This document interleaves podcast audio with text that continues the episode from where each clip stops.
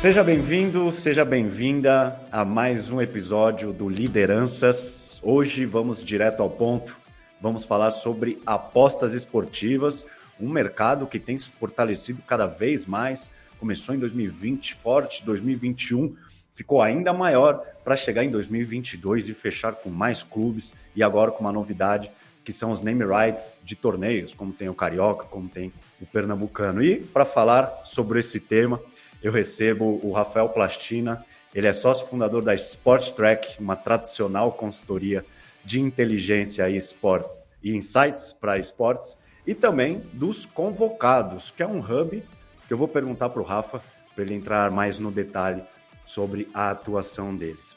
E certamente você que acompanha o MKT Esportivo há algum tempo, você já conhece o Rafa, o Rafa já participou bastante, seja de matérias para o site, seja do próprio podcast. Então, para mim, e eu sempre faço questão de ressaltar, é um dos profissionais mais competentes da nossa indústria, um dos mais brilhantes, que tem super atual. Então, sempre que eu faço o convite, ele sempre aceita prontamente, o que me deixa muito honrado. E já adiantando um pouco o nosso tema, a Sport Track, a empresa do Rafa, ela fez um estudo, um aprofundamento super importante sobre esse mercado de apostas e que é, certamente vai fazer parte é, muito do nosso papo, vai nortear bastante é, esse nosso bate-papo com o Rafa. Mas antes, Rafa, muito obrigado mais uma vez, seja bem-vindo ao Lideranças. Edu, obrigado, bom dia, boa tarde, boa noite a você, a sua audiência, sempre um, uma honra, um prazer participar das iniciativas do MKT Esportivo, aprendendo sempre e dividindo um pouco do conhecimento que a gente acumula e acumulou ao longo desses 22 anos de mercado e que a Sport Track sempre oxigena o nosso conhecimento a cada estudo que a gente coloca no mercado é, e a cada novo conteúdo que a gente investiga. Então, estou aqui com o maior prazer, o maior carinho para conversar com você e sua audiência. Ô, Rafa, explica a Sport Track, pô, tem muitos anos de mercado, é, então certamente quem está nos assistindo e também quem nos ouve é, conhece, mas também queria que você falasse sobre convocados. Como é que é esse hub? Fala um pouco sobre essa iniciativa, quem faz parte, enfim. Bom, vamos lá. O Convocados é um hub de negócios no futebol, onde a gente vai trabalhar a preparação dos clubes, a estruturação desses clubes, vai ajudar também investidores a entenderem melhor o cenário do futebol brasileiro e mundial, com foco em Portugal, Espanha Itália. Uh, já temos aí alguns clientes em andamento. Infelizmente, ainda não posso divulgar por questões contratuais, mas o trabalho já começou há oito meses. A gente está de vento em popa aí ajudando investidores a se aproximarem do futebol e o futebol a se aproximar desses investidores da forma com que é feito de melhor, com compliance, com governança, com business plan, com estrutura e tentando trazer aí os melhores investidores para os melhores clubes. Quem faz parte desse grupo? Eu, o Rodolfo Kussarev, que foi um dos é, estruturadores da Red Bull, né, do futebol da Red Bull no Brasil, dentre outras iniciativas.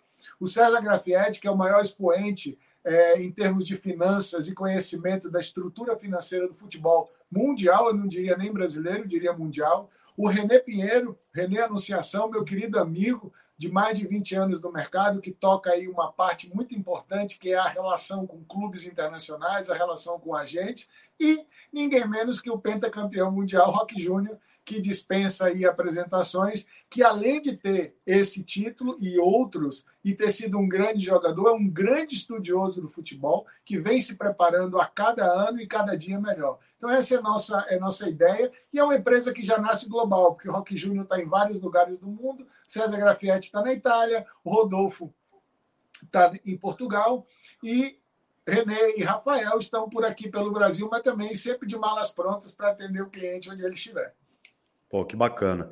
Então, imagino que terão novidades aí ao longo de 2022, porque eu ouvi falar em 2021, mas com esses nomes de peso aí que você citou, ainda mais falando de investidores, né? Um tema super atual aí envolvendo o nosso futebol, mas que bacana.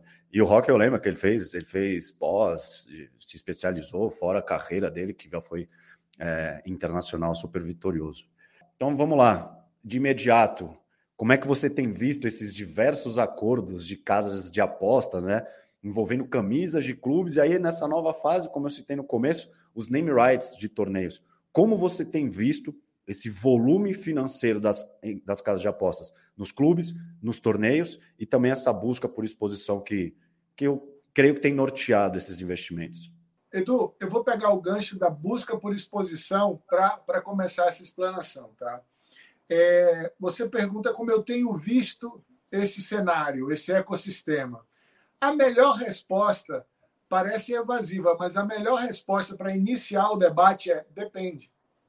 Por que depende? Porque depende do objetivo da marca, depende da capacidade de investimento, depende do produto dela, depende da maturidade do segmento, depende, no final de tudo, do que ela efetivamente quer. E aí vem uma confusão, uma nuvenzinha cinza que acompanha esse mercado de patrocínio e a gente acompanha ele há 22 anos, que é quando você fala de uma marca que precisa da visibilidade, alguém levanta a mão e diz: não, mas ela tem que ativar. Aí o outro vem: não, mas ela tem que fazer relacionamento. Não, mas ela tem que vender. No final é tudo. Mas esse quebra-cabeça tem peças que vêm antes e tem peças que vêm depois, dependendo, de novo, da marca, de, do segmento e do nível de maturidade. E para falar sobre isso, para falar sobre essa guerra de territórios, porque no final o patrocínio ao esporte é um grande jogo de war. Né? Você tem os bloqueios de mercado tradicionais, uma marca de material esportivo está em um, não pode estar tá no outro, uma marca de cartão de crédito está em um, não pode estar tá no outro, cerveja, etc. Mas no mercado de apostas, essa, essa exclusividade de segmento ela não existe. Então, é, é, o cenário de apostas é interessante por duas coisas. Não há exclusividade e é um território muito novo no Brasil. O brasileiro não tem cultura de apostas. A gente aposta nas loterias do governo, nas loterias esportivas, e mesmo assim, uma parcela pequena da população, a gente vai ver isso um pouco mais para frente. Tá? Então, se a marca é jovem ou nova, se o segmento é jovem ou novo, é natural que as marcas procurem mais visibilidade no começo, tá? E elas procurem esportes que tenham um trinômio fatal na construção de marca, que é frequência, volume e alcance.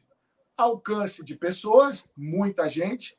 Frequência é a quantidade em que o volume acontece, ou seja, todo dia muito conteúdo sobre aquele esporte. Então, quando há esse, essa equação, marca jovem, mercado novo, alcance, volume frequência, o futebol aparece aí como o oceano azul. O problema é o que acontece quando esse oceano azul acaba, estar, acaba estando aí muito povoado de marcas. Será que ele fica vermelho? Será que ele se mantém azul? E aí a gente tem é, é, o, o cenário macro do futebol para entender. Por exemplo, Estudos lançados recentemente no mercado indicam que em 2017, 87 marcas diferentes patrocinaram os principais clubes no Brasil. Em 2021, esse número já subiu para 172 marcas, em geral. Então, de cara, esse oceano parece que já está com muito peixe. Eu não sei se ele está vermelho, mas já tem muita marca. E aí, a lembrança mais importante desse cenário de comunicação e marketing a marca, quando patrocina, ela entra no conteúdo, é verdade, me parece que é melhor do que o intervalo comercial, mas ela não passa a sua mensagem de forma exclusiva. Ela constrói a sua marca de forma subliminar, Edu. Então, ela é parte de um contexto. Constrói, o ponteiro mexe, ela passa a ser lembrada, ela passa a ser desejada e ela passa a ser consumida. Mas aí você tem um caminho a percorrer para chegar no final de tudo, que é ser conhecida, desejada e consumida. Bom, mas olha a quantidade de marcas que você citou. E aí, como a gente, né, profissionais, sempre pensam nessa questão de ativação, nessa palavra tão utilizada, tão banalizada, mas como ir além? Então, temos. Olha quantas marcas você citou. Porque o objetivo de uma casa de apostas, vamos lá, é ter mais apostadores. Né? O que eu, e o que eu tenho visto Hoje em dia é, é uma guerra por bônus. Ah, você deposita tanto, a gente dobra, por Pix é assim, enfim. Tem, é, cada uma tem o seu, a, o seu jeito de atuar. É, aliado a isso, acho que também é um mercado que, tem, que muitas pessoas têm um pé atrás, não gostam de se envolver com jogo, com aposta, enfim. Mas eu sou uma casa de apostas, eu tenho a camisa de um clube, tenho uma propriedade. Como eu posso ir além? Já que são tantas empresas presentes hoje no esporte, não somente no futebol. Tá bom, eu vou, eu vou inverter um pouco a ordem aqui que eu tinha preparado para mostrar o, o, o cenário da pesquisa. Tá? Vou dar dois números. A gente teve uma pergunta de lembrança. Quando você pensa em sites de aposta, que marcas vêm à sua cabeça? 26% dos meus respondentes, que é uma amostra representativa da população brasileira, disseram que lembravam de alguma marca.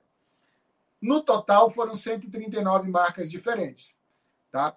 Então, você vê que 172 patrocinaram os principais clubes e já 139 marcas em geral e já 139 marcas de apostas foram lembradas. Só que aí depois eu vou falar a pergunta sobre consumo. Agora eu vou voltar para a sua pergunta. Como ir além? Ou seja, ir além na visibilidade é muito difícil, porque ele já tem os melhores locais nos clubes, ele já tem os melhores locais nas placas, e agora, como você bem lembrou, algumas marcas estão se aproximando dos eventos, seja por naming rights, seja por um patrocínio que não é mídia.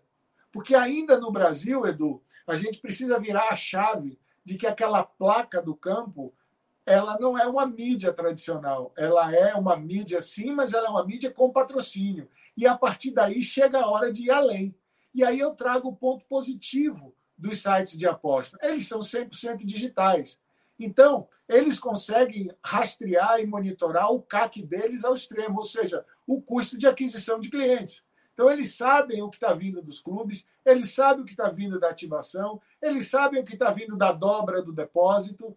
Então, existe um trabalho importante que esses sites fazem dentro de casa, de análise, de inteligência, de estratégia, mas, lamentavelmente, 99,9% desse trabalho fica em casa. Não é uma coisa que você padroniza como nós padronizamos as pesquisas de mercado, como nós padronizamos as pesquisas de mídia, de exposição de marca, de audiência de televisão. Então, essa é a grande vantagem. E aí eu acredito, Edu, que a cocriação vai ser o grande diferencial nesse, nessa relação de parcerias. Ou seja, essas marcas precisam dizer ao clube: clube, eu preciso sim de sua ajuda, e eu gostaria de fazer isso, isso, isso, porque o meu monitoramento interno está mostrando que funciona. Então eu preciso que você entre em campo, literalmente, e me ajude a vender. E o clube, por sua vez, e aí é um grande desafio para o futebol brasileiro, o clube tem que entender que ele precisa servir o patrocinador, que ele precisa servir o parceiro. Não é simplesmente colocar a marca e acabou, e cada um se vira. Só para você ter uma ideia e fechar essa parte, em 2005 eu trouxe o coordenador do meu MBA na Ohio para fazer uma palestra aqui no Senac, ali da 9 de julho, em São Paulo. E o tema da palestra foi Servicing, o patrocinador, patrocinado servindo o patrocinador, criando as condições de construção de marca e venda. Então, é, é, é esse binômio, ou seja, a capacidade dos sites de aposta de monitorarem e de medirem o seu CAC e a demanda cada vez mais crescente do clube de servir, de entender o seu parceiro e criar as condições para que ele alcance seus objetivos. Mas dentro desse, desse cenário amplo que você citou, é, não sei também se isso pode já fazer parte também da pesquisa da Sport Track, se tem isso é, bem rastreado. Você acredita que possa ocorrer muita lembrança de marca até pela, vamos lá, insistência, né? De olha, estou na camisa do clube, estou na camisa do clube, estou em placa, e pouca conversão, você acha que é, essa balança é bem desequilibrada? Vamos lá. Boa pergunta. Até porque esse é o funil de compra que a Sport Track monitora em mais de 17 esportes diferentes. As marcas que são lembradas e consumidas. É um processo. Você precisa ser lembrar, conhecido, lembrado, desejado e consumido. E o esporte faz, o esporte faz parte desse processo, contribui para essa construção de marca. Então, sim, a gente tem esses dados, e aí eu vou voltar para aquelas 139 marcas que foram lembradas tá? por 26% dos nossos respondentes. Antes disso, só vou dar um dado interessante. Entre 92 e 93, nós não tínhamos casa de aposta patrocinando a Premier League inglesa. Na temporada 20, 20 21, 22, 45% dos patrocinadores da Premier League são casas de aposta. Então, só para ilustrar, é um fenômeno mundial, é um fenômeno que vai se acomodar, e são placas tectônicas que vão, em algum momento, se acomodar. Essas casas de aposta, esses sites de aposta, vão entender o que é, que é melhor para cada uma delas no seu estágio de maturidade e na sua capacidade de investimento. Agora, voltando para a sua pergunta, passamos pelas 139 marcas lembradas por 26% dos nossos respondentes. Agora, vamos para a pergunta consumo. Somente 16% dos brasileiros dizem fazer apostas esportivas. O que para muita gente pode ser uma péssima notícia, eu acredito que é uma ótima notícia. E é por isso que essas marcas estão aqui, mesmo ainda ou mesmo antes da regulamentação final da lei de apostas no Brasil. Então, elas estão se arriscando né, a investir num país onde a legislação ainda não está terminada, ainda não está regulamentada e deve acontecer aí ainda em 2022. E desses 16, esses 16%, eles disseram que apostam em 59 sites de aposta. Então, nós tivemos 139 lembrados e tivemos 59 consumidos. Nossa, essa informação é relevante? É muito relevante. Porque eu sei quais são essas marcas. As 139 lembradas e as 59 consumidas. E aí vem aquela pergunta que não quer calar: qual é a relação de lembrança versus consumo? E aí você já foi direto para essa pergunta. Eu trouxe aqui um, um dado engraçado: lembrança versus consumo. Duas marcas aparecem no, no top 10 de lembrança e não aparecem no top 10 de consumo. Então, essas duas marcas, que eu vou preservá-las por respeito, obviamente, elas têm um problema. Elas têm lembrança, mas não têm conversão. Já começaram. É importante agora transformar essa lembrança em desejo e essa lembrança em consumo. Cinco marcas têm mais lembrança que consumo. Opa! Elas estão no top 10, tanto de lembrança quanto de consumo. Precisam calibrar o consumo, precisa subir um pouco o consumo. E três marcas têm mais consumo que lembrança. Esse acaba sendo, se você fosse olhar na ponta do lápis, o cenário ideal. Ó, não lembra de mim não, mas me consome, tá? Compra aqui o meu, faz aqui a minha aposta e vive aqui no meu ambiente. Então, Edu, esse é o nível de informação que o mercado pode oferecer, tá? Para o mercado de apostas. Então, ó, o dado está aqui, as marcas são essas, a lembrança é essa. E aí, com outros dados do mercado, Edu, dados que a gente chama de desk research, né, dados secundários, você começa a buscar quem patrocina quem, né? E aí começa a ver dentro de outro bloco de dados que a Sport Track tem, que a gente pode conversar um pouco agora, é quais são os clubes que trazem mais mais apostadores na sua base de torcedores? Quais são os esportes que trazem mais apostadores na sua base de fãs e praticantes? A Sport Track tem esse dado também. Então, isso é muito legal, porque quando você traz o dado de fora, que é o dado do patrocínio, aí você diz: opa, aquilo que a gente sempre teve dúvida, o mercado já sabe. Patrocinar faz o ponteiro do consumo mexer. Aí cabe a esse mercado se aquecer e se modernizar do ponto de vista de maturidade e passar a trazer essa inteligência, esse planejamento estratégico para a prática. Pô, eu, o que deve ser engraçado para você, né, como executivo do mercado, é saber qual essa empresa que figura, qual essa casa de apostas que figura com uma conversão alta. E aí você olha, bom, ela então ela patrocina um clube, ela patrocina uma modalidade, então você carrega essa inteligência, né, de saber, pô, é, talvez indo por esse caminho no mercado brasileiro, seja patrocinar um clube ou faz... enfim, não sei, patrocinar um episódio de, de podcast que também estão em alta no digital. Então você hoje você consegue ver, né, ter essa noção como executivo, como enfim, alguém que trabalha tanto tempo no mercado, quais são os caminhos mais é, viáveis, mais certeiros para essas empresas terem retorno. Pode ser isso? Porque aí quem está assistindo ou ouvindo a gente está com uma raiva gigantesca de você. Não, não tá, não tá, porque, porque sempre depende, porque sempre falta um dado. Você sim, imagina, sim. você imagina quando essa empresa, Edu, ela se dispõe a trazer pessoas para ajudarem estrategicamente com dados proprietários. Então, a gente leva os nossos dados proprietários e eles abrem os dados proprietários dele e eles ganham, porque quem vai vender mais são eles. Lógico, a Sport Track eventualmente vai vender mais, mas eles também vão vender mais. Então, deixa eu só mostrar um dado curioso aqui para você, para a gente descontrair um pouco. Né? Loterias da Caixa, ela é a décima na lembrança e é a terceira no consumo. É óbvio, não é? Tradição, né? É, é, é, óbvio, né? E, e, ele tem aí quase três vezes mais consumo do que lembrança.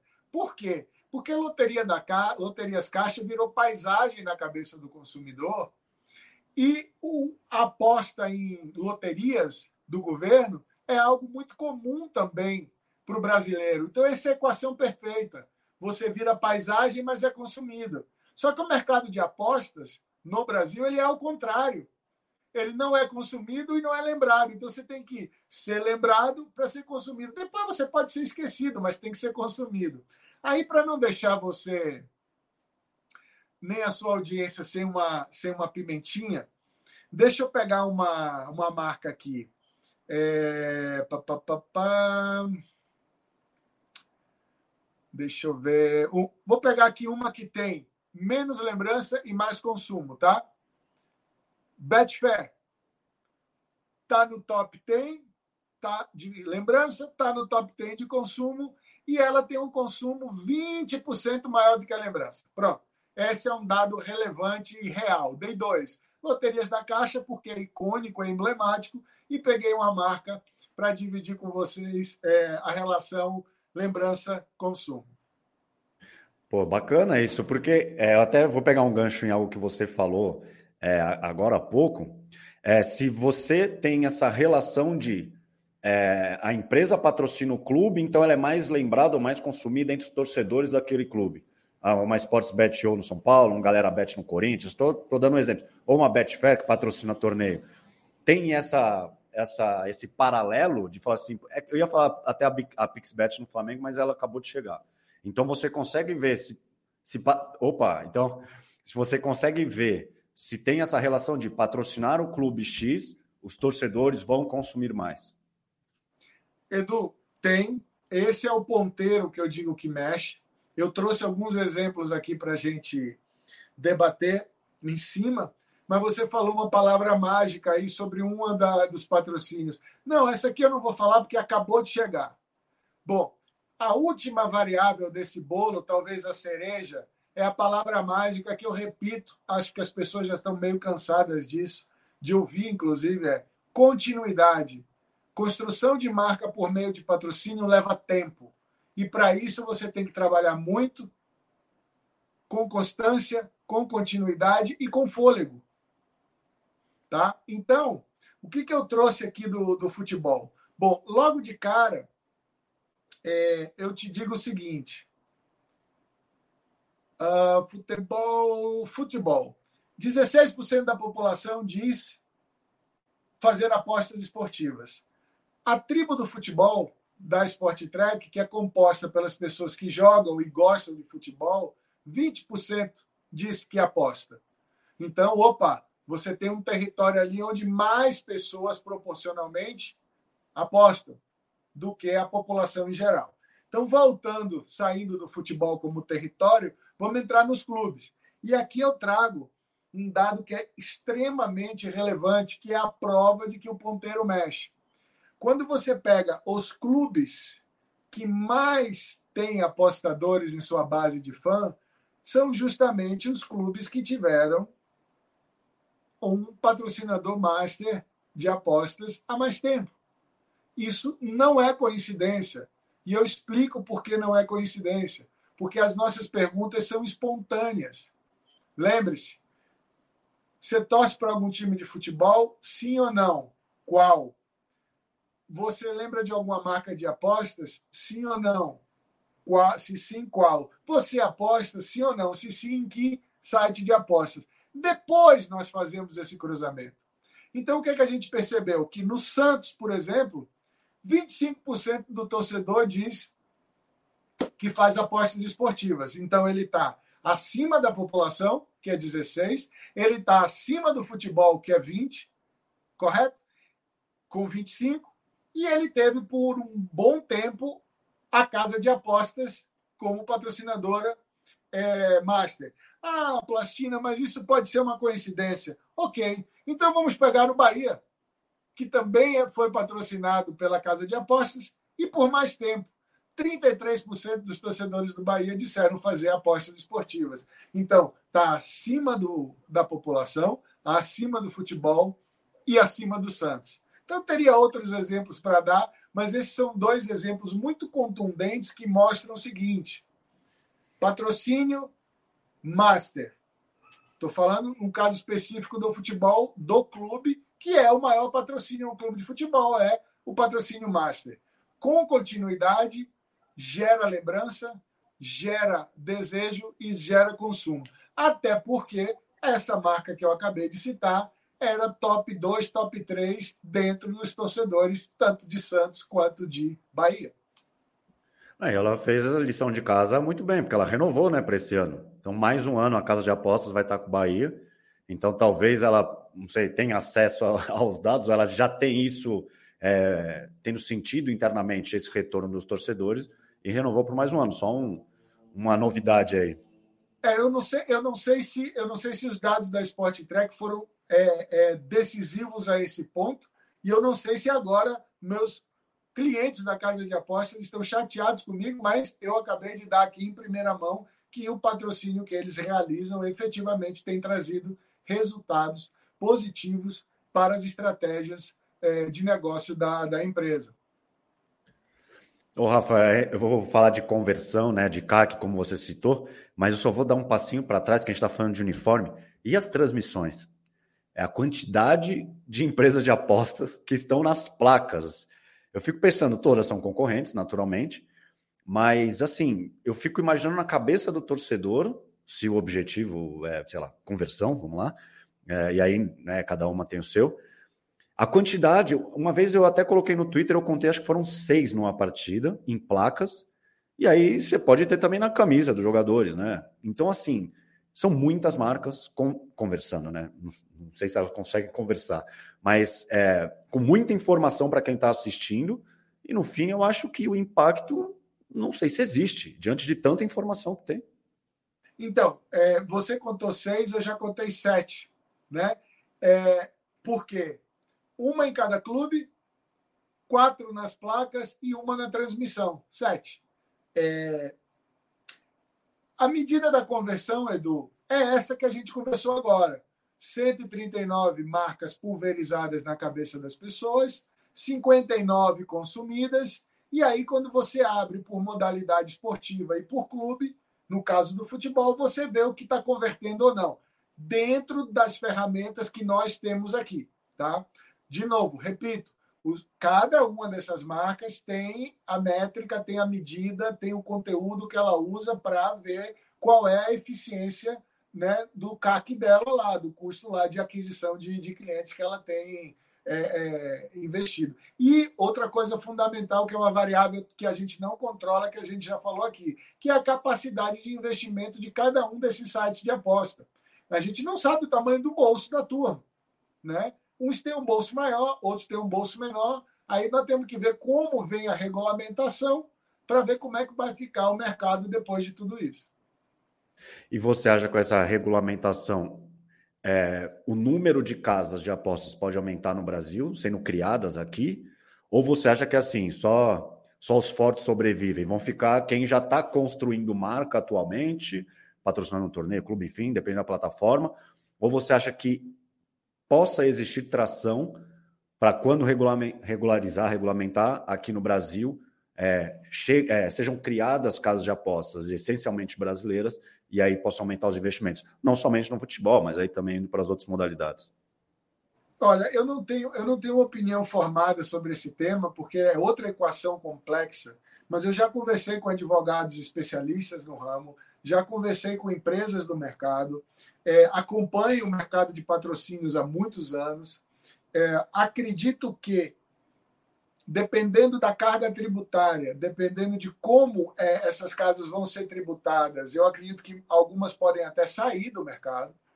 As garantias que vão ser exigidas pelo, pelo, pelo governo né, é, podem também afastar algumas dessas casas. E olhando pelo, por um lado de construção de segmento de mercado, é natural que haja uma limpeza, haja uma concentração. E aí, Edu, não necessariamente essas, essas, esses sites de aposta vão falir ou fechar as portas. Eles podem se fundir, eles podem se unir, eles podem um adquirir o outro, e aí você cria os grandes conglomerados que são naturais de quase todos os segmentos de mercado.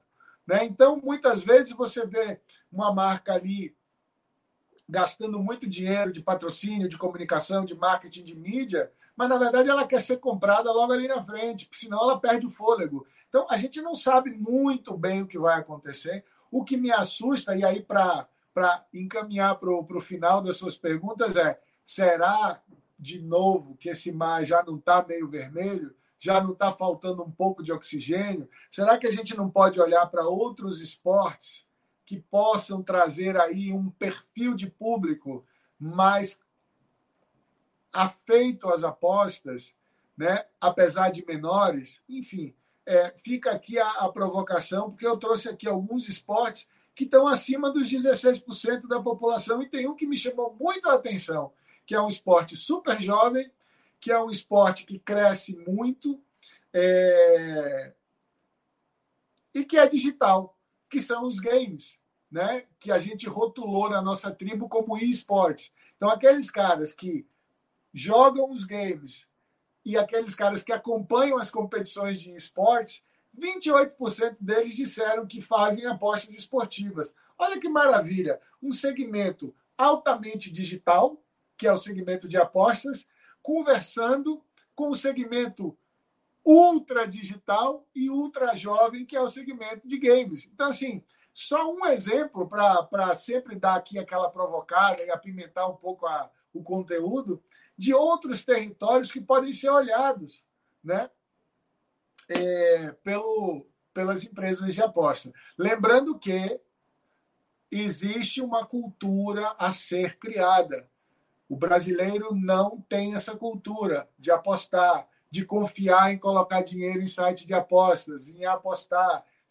Tem todo o preconceito que você falou lá no início. Então, esse é um trabalho que quem fizer esse mix melhor, sem dúvida, vai ficar no mercado e vai crescer, mesmo com a regulamentação, mesmo com todas as dificuldades que a gente conversou aqui. Pô, perfeito, que legal sobre isso dos esportes, porque já tem algumas é, umas casas patrocinando, elas, elas acabam patrocinando as organizações maiores, mas bem legal isso. E, Rafa, eu vou voltar na questão do CAC que você falou, é, que eu acho muito curioso isso, porque é, é o que você falou, né? A aposta é número, né? Número mesmo. É, é investimento, é retorno, é perder, é, perdeu tanto, ganhou, ganhou quanto, né? É muito mensurável, muito rastreável. E acho que isso pode transformar aí essa relação entre patrocinador e patrocinado, né? Entre clube e marca. E mesmo eu aqui assumindo uma posição imparcial, eu vejo sim como um diferencial e algo que tem que ser exigido nessa relação né, entre organização esportiva e a casa que vai patrocinar. Eu queria que você falasse sobre isso mesmo, sobre se você também enxerga isso como um diferencial, né, se é algo tão mensurável, né, e que isso também é um diferencial também do digital, né, de uma maneira geral, e, e se isso atua é, diretamente na construção de marca dessas empresas. Bom, Edu, tirando, tirando tudo isso que a gente falou aqui, no final de tudo, o que, que a marca quer? Vender. E hoje, atrair a atenção do consumidor é cada vez mais difícil. Porque tudo mudou nas nossas vidas, menos uma coisa: são as 24 horas do dia. Então a gente tem conteúdo de todo lado conteúdo de qualidade e a gente tem que escolher em algum momento. Então, quando você repete aí a, a equação de construção, eu acho que é Patrocinador e patrocinado, no caso, tem que construir algo relevante para esse consumidor. Tem que oferecer um conteúdo que o eduque. Tem que construir um conteúdo que o tranquilize, que o dê segurança, que fomente a paixão, que mostre o, o divertimento da aposta, mas que não faça com que ele destrua a família dele ou destrua as finanças dele. Então, é, é, eu, eu acredito muito nessa construção, que é mais ou menos o futebol trabalhar com responsabilidade social e ambiental. Você tem uma responsabilidade com a pessoa que está na outra ponta, com falar a verdade, com construir uma campanha que seja relevante efetivamente. As pessoas, ao mesmo tempo, que têm menos tempo hoje, elas estão mais seletivas não só pelo tempo, elas conseguem identificar a bobagem, elas conseguem identificar a mentira, a falta de legitimidade numa campanha. Então, sempre que eu converso com os clientes, eu sempre, eu sempre tento passar essa mensagem de que seja construído algo concreto, contínuo e consistente. Aí, se possível, inédito. Se possível, apaixonante. Aí depende muito, Edu, de criatividade, muito da sua capacidade de investimento também. Mas, sem dúvida alguma, a equação digital, a equação monitoramento e controle dessa conquista de clientes e a capacidade do esporte trazer a paixão, eu acho que os caras têm muita coisa boa na mão. E olhando, de novo, olhando aqueles 16% como um grande oceano azul. Esse sim é um grande oceano azul. Futebol já não sei se é esse oceano azul, mas veja que eles são inteligentes também, obviamente. Né? Eles estão pensando, mas peraí, camisa de clube eu já não tenho muito espaço. Placa já está muito pulverizado. Deixa eu me aproximar da competição, que aqui eu tenho uma relação mais tranquila, eu tenho uma relação, uma relação de construção mais demorada. Veja como a migração dentro do próprio futebol já acontece. É natural, eles vão amadurecendo. E esse jogo de war que eu falei lá no início, é legal lembrar. Mas peraí, quem é o patrocinador da Libertadores de apostas? Ah, marca tal. Quem é da Sul-Americana? Quem é da Copa do Brasil? E assim eles vão se arrumando e se organizando, e sem dúvida alguma, nessa estrada cada vez mais passa conteúdo responsável, conteúdo relevante, conteúdo apaixonante. Perfeito, Fafo. E é isso, como você falou, a gente chega em 2022 com name rights, né? E ali você sabe que é exclusividade pura, né? Porque imagine uma competição com dois, com, dois, com dois nomes, duas casas de apostas, e ali você tem exclusividade, também trabalha uma construção de marca junto com a confederação, com a entidade. Então, Rafa, é, até quando, para fechar esse nosso papo, até quando, você até falou de Oceano Azul, as empresas vão seguir investindo no futebol, que hoje é o norte delas, né? É, quando que elas devem buscar, de fato, outras modalidades? Tudo bem que algumas já buscam, mas vamos falar ali de uma uma maneira mais ampla, mais fortalecida, né? Quanto tempo e, e quanto fôlego esse mercado você ainda acha que ele vai ter? Edu, essa é uma, essa é uma pergunta de, de algumas dezenas de, de milhões de dólares, né? É, vou repetir a questão da regulamentação, vai depender muito das exigências do governo, da questão tributária. Ah, Acho que vai haver, em algum momento próximo, uma regulação para baixo né, dos valores investidos em FII de patrocínio, talvez implementação é, de questões de premiação tá, pro, pro, por meta, fazendo com que os clubes é, e os outros patrocinados trabalhem junto nessa construção. Eu mesmo adoro a premiação, tá? não é, não é porque ah, faz o clube trabalhar, não é isso, é porque é justo. Né? Você paga um percentual da construção que foi feita junto. E muito importante, Edu, essa é uma inteligência que fica para o clube também, não é só para a marca. O clube também, isso é fundamental. O clube também passa a entender o poder de fogo econômico que ele tem por meio do seu torcedor ele vai dizer: olha, olha aqui o meu CAC, o CAC inverso que eu ofereço para você. Eu tenho uma base de X milhões e durante tantos anos eu reverti 200 milhões em negócio para a marca tal, para o segmento Y. Isso é um potencial de negócio que pode ser muito bem explorado e monitorado. Agora, dá trabalho, precisa documentar isso, precisa ter tecnologia e precisa ficar no clube. Então fica uma mensagem aqui também para o lado dos clubes, para que esses clubes ofereçam fôlego para essas marcas de, de apostas esportivas. Porque o investidor tem fim, né? o bolso tem fim no final das contas. Precisa começar a vir o retorno. Então, eu acho que essas calibragens já começaram a acontecer. Eu conheço algumas casas que já estão chamando os clubes para fazer essa construção, não por falta de fôlego, mas por construir esse monitoramento por construir essa inteligência que vai reimpulsionar o investimento muito em breve com a ampliação da base de apostadores no Brasil. Perfeito. Pô, Rafa, muito obrigado pela sua participação, mais uma no caso, e pô, você abrilhantou ainda mais com dados, né? Que é o que eu acho que é fundamental, que é muito mais concreto e muito mais palpável. Então, se alguém de alguma casa de apostas é, nos ouviu ou nos assistiu, sabe que riqueza de, de detalhes você tem, de consumo, de lembrança, enfim.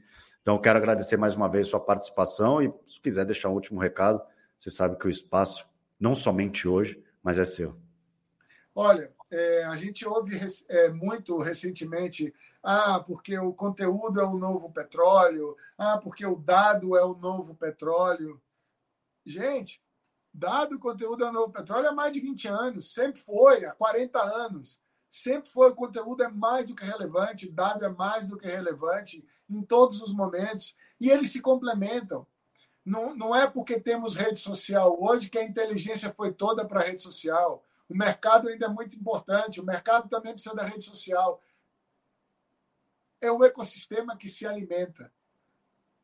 Não é um parasitismo, é uma simbiose. Então, eu acho que o mercado ele tem que ser mais generoso com seus players, com seus parceiros, porque só assim essa construção vai acontecer. E fica aí essa mensagem especialmente para os clubes, para as competições, que sirvam os seus parceiros, que mostrem o potencial dos seus fãs em geração de negócio, sempre de forma legítima, consistente e relevante para esses fãs. A você, Edu, meu carinho eterno, minha amizade, vida longa ao MKT Esportivo e a sua audiência, sempre que precisar, estou por aqui com o maior carinho, maior atenção para vocês. Muito obrigado. Obrigado demais, Rafa. Sempre um prazer, uma honra. E a você que ficou até o final, meu muito obrigado. Mais uma vez, um convidado referência, um tema super atual que só Lideranças tem a oferecer. Muito obrigado e até a próxima. Tchau.